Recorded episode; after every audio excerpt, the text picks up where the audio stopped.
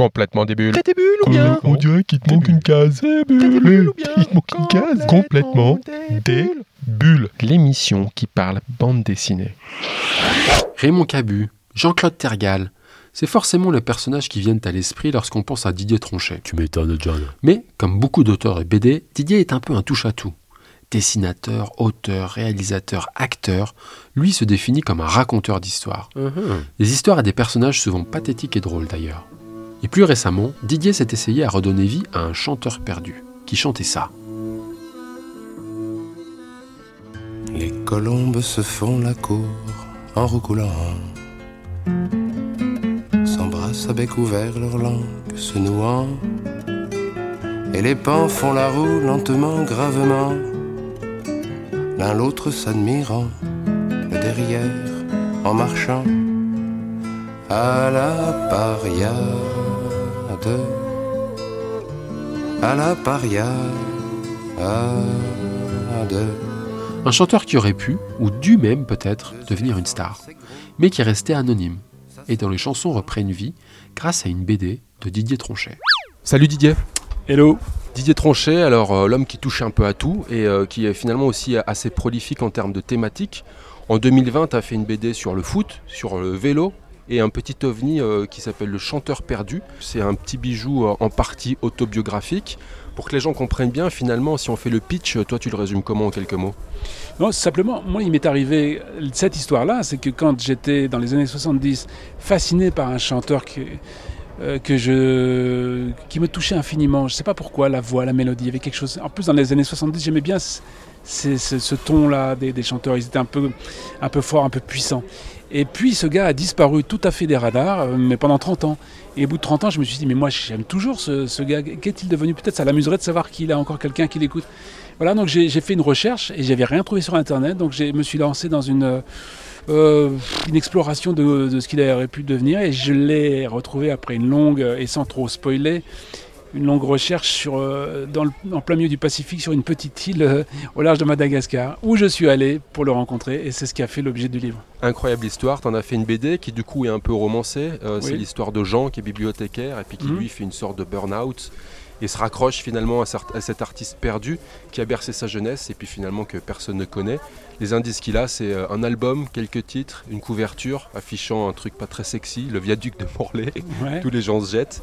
Et puis voilà, il reconstitue le puzzle petit à petit pour finalement ben, retrouver cet artiste disparu, finalement qui aurait pu avoir un autre destin. Tu crois qu'il lui a manqué quoi à, à, à, ce, à ce, chanteur? J'ignore tout à fait comment euh, ça a pu ne pas marcher. Moi, je trouve qu'il y a tous les ingrédients. Je pense qu'il y, a, la, la, puissance de la voix, il y a, une, il y a des, un sens de la mélodie, et puis des textes que j'adore, qui étaient déjà très euh, dérangeants. avec les plus grands. Il a été produit par Perret, il oui, rencontrait Brassens. Voilà. Effectivement. Mais je crois que c'était un, un, type un peu. Bon, qui n'avait pas vraiment. qui n'avait pas de, de, carrière devant lui, qui n'avait pas envie d'un parcours très tracé. Quand. Euh, au bout de, je pense, quelques années, de trois ans, il a fait des cabarets, il en a eu marre, il est parti euh, faire de la plongée sous-marine euh, à l'autre bout de la Terre. Et c'est ce qui m'a plu aussi chez lui, c'est le mépris, pas le mépris, mais en tout cas l'indifférence par rapport au succès. Et il aurait pu, à mon avis, euh, continuer. Pierre Perret m'a dit, à qui j'ai parlé, il m'a dit, mais oui, mais ça pouvait marcher, il suffisait d'attendre un petit peu. Il a cette espèce de grosse feignasse, il est parti euh, pêcher euh, au lieu de continuer à faire de la chanson. Il a continué à faire de la chanson et je raconte dans le livre que là-bas, malgré tout, il, il, a continué pour lui ou pour les gens de l'île, quoi. Et pour moi, finalement. Mais jamais avec l'ambition démesurée que maintenant qu'habite forcément quelqu'un qui veut aller dans ce métier. Pour son plaisir, quoi. Alors dans la BD, ce chanteur s'appelle Rémi B. -hmm. En vrai, il s'appelle Jean-Claude Rémy. Toi, euh, en fait, qu'est-ce qui t'a vraiment poussé à retrouver euh, cet homme euh, dans la BD Bon, voilà, on voit que le personnage, lui, il est en quête de quelque chose suite à un burn-out. Toi, finalement, c'est quoi? C'est un souvenir de jeunesse? C'est l'envie d'une belle histoire humaine? C'est quoi qui t'a poussé à le rencontrer? Oui, c'est tout ça. Et c'est aussi l'idée que, euh, en retrouvant ce chanteur, j'ai retrouvé un peu de toute cette flamme qui m'animait quand j'avais euh, euh, 17-18 ans. 70s, quoi. Ouais, ouais, l'envie de changer le monde. Euh, tout ça, c'était chouette. Ces années-là, c'était très excitant, très exaltant. Et à travers ce chanteur, j'avais beaucoup construit de ce que j'étais de l'époque. Et donc j'avais envie d'aller euh, finalement remercier ce gars-là et puis retrouver un peu cette période en même temps. Alors évidemment, j'ai pas retrouvé la personne que je croyais, puisqu'il avait 4, 78 ans, quoi. Et donc moi j'avais gardé l'image de lui sur une pochette de disque, et j'ai dû me faire à l'idée que maintenant il était tout gros, euh, c'était une espèce de pacha. Euh.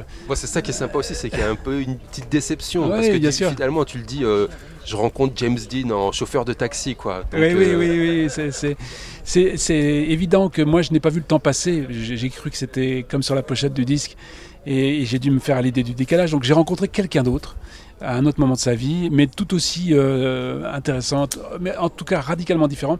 C'est l'objet des histoires, de ne pas aller chercher, de ne pas trouver ce qu'on était venu chercher. Bon, alors tu es certainement son plus grand fan. Quand il t'a vu arriver, euh, lui, il t'a pas pris pour un fou, tout simplement? Alors, ce qui s'est passé dans la vérité, c'est qu'il me connaissait comme dessinateur. Là, je, je, dois dire que ça m'a beaucoup aidé. J'étais pas tout à coup une espèce de, psychopathe qui faisait 12 000 km pour retrouver quelqu'un. Parce qu'il avait lu tes BD, Jean-Claude Tergal, quoi. Oui, c'est ça, quand il, est, il y a longtemps. Hein. Et donc, ce nom lui était pas étranger et ça a permis d'aller très vite dans une complicité. Hein, J'étais pas une espèce de type. Euh, qui pouvait euh, voilà, à tout instant euh, sombrer dans le côté obscur des fans. Quoi. Et alors ce qui est marrant dans ces petites histoires, c'est qu'en plus son fils, à, Jean-Claude Rémy, il est dessinateur. Donc vous, avez trouvé plein de points communs. Quoi. Oui, oui, oui. C'est grâce au fils que j'ai retrouvé euh, d'ailleurs le père. Et lui est dessiné dans l'écho des savanes, effectivement, et puis sous le nom de Gaston. Et il a raconté cette même histoire, en tout cas l'histoire de sa famille, son père, sa, sa mère, dans un autre bouquin, qui est sorti en même temps que le mien. Ça, c'est très étonnant. Alors quand tu penses à tout ça, tu trouves injuste qu'il n'ait pas fait carrière euh, C'est quoi? C'est le destin, la malchance ou ça n'a pas d'importance finalement?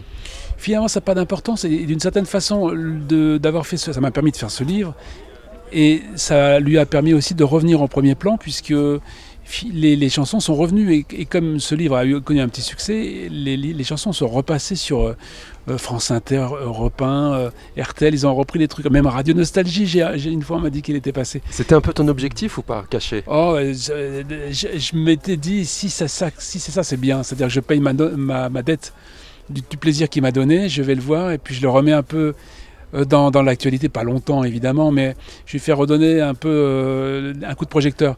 Et je, ne suis même pas sûr que ça l'ait intéressé lui, même à ce moment-là. J'étais un peu, voilà, j'étais un peu, je me dis bon, quand même, je, je, l'ai remis sur le devant de la scène, mais il n'était pas spécialement reconnaissant. Lui, non, il s'en foutait un peu. Bon, mais en tout cas, c'est vrai que moi j'ai lu la BD, puis du coup j'ai écouté l'album, qui ah encore une fois est disponible sur ton site, on peut le mhm. télécharger. Et comme tu le dis, bah, c'est vrai que c'est un album qui est sonore parce qu'on a, voilà, tous ces titres qui nous bercent pendant la lecture. Donc euh, c'est quand même euh, à souligner.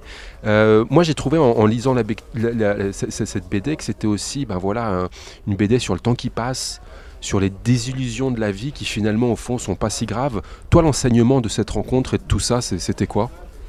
Un peu ça. simplement que aller, au bout de, aller au bout de, sa, de son rêve, comme on dit souvent, même dans les chansons, on dit souvent ça. J'irai au bout de mes rêves. c'est presque un cliché, mais c'est vrai que c'est bien de le faire. À un moment donné, quand on a des envies, et qu'on les qu'on les concrétise pas, qu'on qu'on passe pas et qu'on meurt avec, comme disait euh, Aragon, comme une étoile, on m'enterre avec euh, comme une étoile au fond d'un trou. C'est dommage. Il faut, il faut. Il y avait quelque chose de romanesque dans l'idée d'aller retrouver quelqu'un qui ne me connaissait pas, enfin, je croyais, et que je connaissais pas sur le plan humain, simplement sur la foi du plaisir que j'avais à l'écouter à un moment donné. Et allez, je, me fonce, je fonce, je, vais euh, faire 12 000 km parce que je savais pas au début. Hein, je pensais que ça serait plus facile. Mais finalement, j'ai dû faire tout ce parcours. Et ce parcours-là, il était celui de, plus aussi intéressant que l'arrivée. Bon, alors toi qui es un peu un touche-à-tout, on le disait en début d'entretien, tu fais des one-man shows, des films du cinéma. Il n'y a pas tous les éléments là avec euh, le chanteur perdu pour faire un, super film? Ah si, bien sûr, ouais, ouais. J'en ai, j'ai des amis euh, réalisateurs et, autres qui m'ont dit la même chose, qui m'ont dit, mais allez, attends, c'est un, film. Alors évidemment, eux peuvent pas le décider tout seuls. Ils se demandent une production importante. Peut-être que ça coûte cher. Mais c'est en cours, peut-être que quelque chose se passera, mais euh, je sens effectivement qu'il y a un personnage qui a une, espèce de quête, qui a, c'est un road movie en fait, hein, ça va loin. Euh, est-ce que c'est faisable avec des moyens raisonnables dans le contexte actuel? J'en sais rien, mais oui, il y a une matière de film. Et, si on reste sur Jean-Claude Rémy, tu parles encore avec lui? Ah bien sûr, très régulièrement, on s'écrit. Lui, il continue à, il continue à écrire des, chansons, à les, composer, tout ça, sur son île là-bas.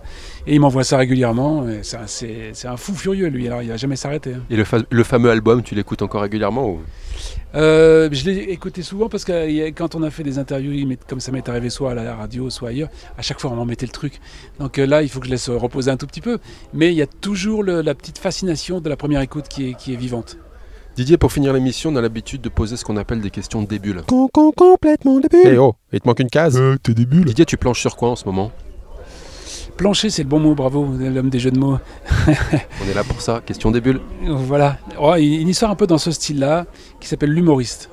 Voilà, c'est une histoire qui raconte euh, comment l'humour est, un mode de, de protection et comment à un moment donné, si ça s'écroule, si on n'est plus humoriste, qu'est-ce qu'on devient, qu'est-ce qu'il y a derrière?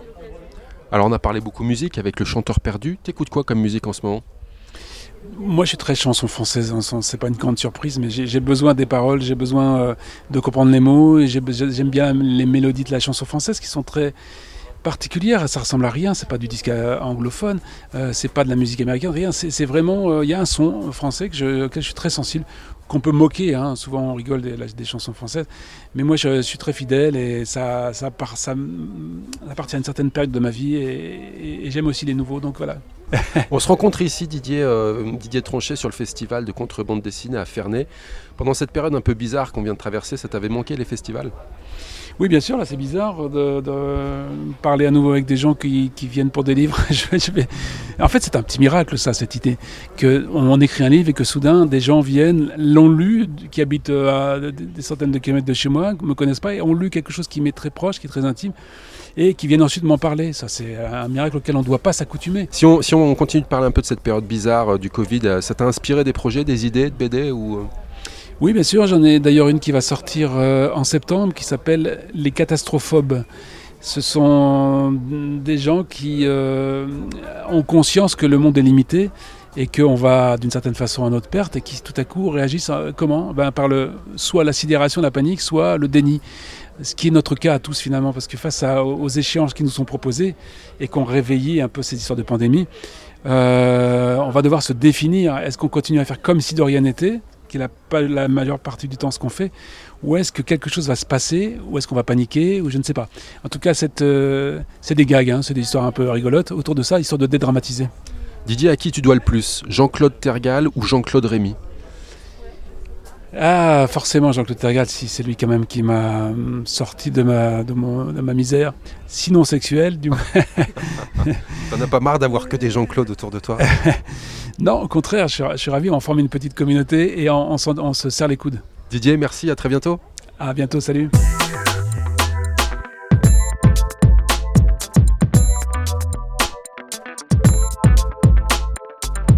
Et pour finir, la sélection de quelques albums que nous vous conseillons si vous souhaitiez vous caler une petite bande dessinée tout prochainement. On commence avec Le Roi des Vagabonds. Hein? Grégor Gog fut matelot, jardinier ou encore écrivain. Mais il sera surtout connu pour avoir fondé en 1927 la Confrérie des Vagabonds, qui eut pour vocation de réunir tous ceux qui jusqu'ici ont fait le chemin seul. Bon esprit. Ses actions humanitaires et humanistes vont le rendre célèbre dans toute l'Allemagne. We love you, man. Il créera aussi le premier journal de rue d'Europe, qui prodiguait des conseils pour subsister dans la rue, ou proposait encore des récits de voyage. Sympa le journal. L'histoire d'un homme un peu oublié, sorte d'anarchiste visionnaire, animé par de nobles causes. Comment il s'appelle déjà ce gars? Le portrait de Grégor Gog est ici proposé en noir et blanc, dans une BD qui nous plonge dans une autre époque, celle du début du XXe siècle, dans l'Europe modeste et de l'avant-nazisme. Le roi des vagabonds, c'est de B. Davis et Patrick Spate aux éditions d'Argo Seuil. On continue avec Sélénie. Dans un futur lointain, alors que la Terre a été envahie par des extraterrestres, une petite communauté d'humains s'est réfugiée sur la face cachée de la Lune. Walking on the moon. Ils vivent sous un dôme, au calme et à l'abri de l'envahisseur. Vivre caché, c'est vivre heureux. Mais voilà, un vaisseau va s'écraser non loin d'eux.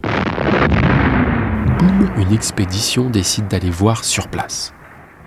Sélénie en fait partie, sauf que l'expédition va en fait l'amener vers la découverte de la terrible vérité de leur existence sur la Lune. Oh là là Une vérité inattendue, insoutenable, inacceptable. Oups Elle aura le choix de l'accepter ou de la refuser. La pilule bleue, tout s'arrête. La pilule rouge, Tu des merveilles. Un one-shot entre SF et fantastique, pour nous emmener dans une ambiance lunaire très réussie, et nous conduire vers une fin qui donne une claque comme on les aime. Sélénie, c'est de Fabrice Lebeau aux éditions Delcourt. Et pour finir, voici Jour de sable. États-Unis, années 30. John Clark est un jeune photographe new-yorkais. Il est dépêché par le gouvernement pour aller photographier l'agriculture dans l'Oklahoma. Euh, comment ça? Dans cette région aride du milieu des États-Unis, Dust Bowl, Wow, good accent, man. les tempêtes de sable ravagent les cultures.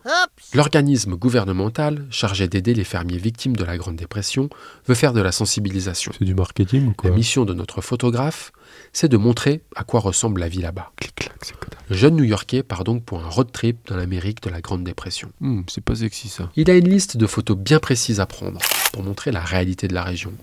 Mais justement, il va constater que la photo doit montrer la réalité sans la déformer. En tant que jeune photographe et jeune adulte, ce reportage photo va se transformer en voyage initiatique pour beaucoup lui apprendre sur son métier et sur la vie. Cool. Des couleurs chaudes et rougeoyantes, des cases en double page pour nous plonger dans la réalité d'un Sahara américain. Aimé de Jong nous transporte avec esthétisme dans une autre époque, avec un volumineux album de 276 pages.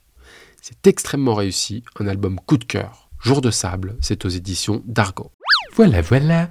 Alors, bonne lecture. Et comme on dit dans l'émission, les bulles, il n'y en a pas que dans le champagne, mais aussi plein les BD.